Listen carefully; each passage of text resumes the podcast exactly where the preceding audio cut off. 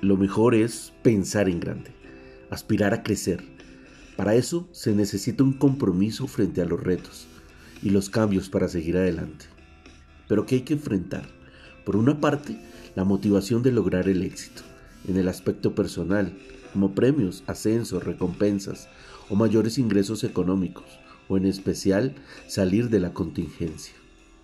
El aspecto empresarial, más clientes, mayores ventas, ganancias, nuevas unidades de negocio, mayor plantilla laboral, liderazgo en el segmento del mercado. En la familia, mejores relaciones, trato con los hijos, con la pareja. Y en la vida personal, saber asumir los retos, saber enfrentar la ansiedad, los miedos, el control emocional. Por otra parte, ¿qué hacer y qué no hacer? ¿Por dónde empezar? ¿Qué paradigmas enfrentar? ¿Cuáles son los obstáculos que debemos nosotros eh, resolver? ¿Por qué hay que pensar en grande? ¿Cómo obtener consejos para pensar en grande? Todo eso es lo que vamos a saber en pocos segundos. Lo primero que tenemos que hacer es no tener esa falsa seguridad cuando realmente no sabemos qué alcanzar. No tener seguridad sobre cómo llegar a ese objetivo o hacer para que suceda.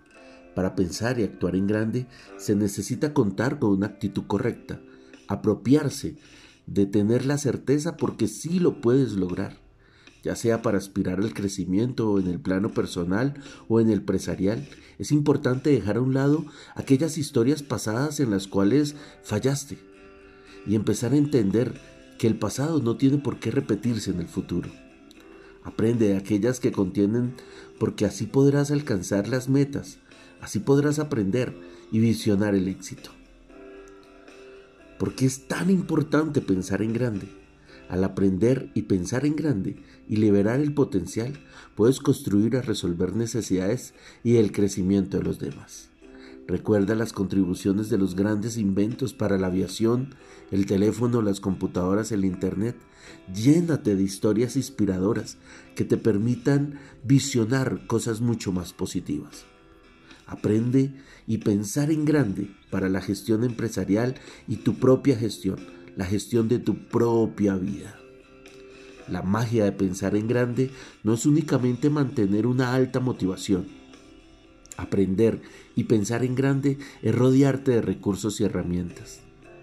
Recuerdo una historia acerca de un, de un evento de motivación que se llevó a cabo en una playa. Durante el desarrollo del mismo, uno de los mensajes que la audiencia recibió fue, no existen límites para lograr tus metas, el cual elevó ciertamente nuestra motivación al ver el mar. Al final del día, uno de los asistentes paseaba por la arena, divisó una isla cercana, recordó el mensaje y se dijo a sí mismo, no hay límites, yo puedo llegar allá nadando. Se lanzó al mar, pero se ahogó en el intento. Una de las conclusiones que obtuvo el grupo fue la siguiente, no existen límites, siempre y cuando tengas los recursos necesarios para lograr las metas. La persona que hizo el intento carecía de experiencia como nadador. Ten presente esto. Puedes alcanzar tus metas, puedes alcanzar todo lo que quieras, pero necesitas los recursos.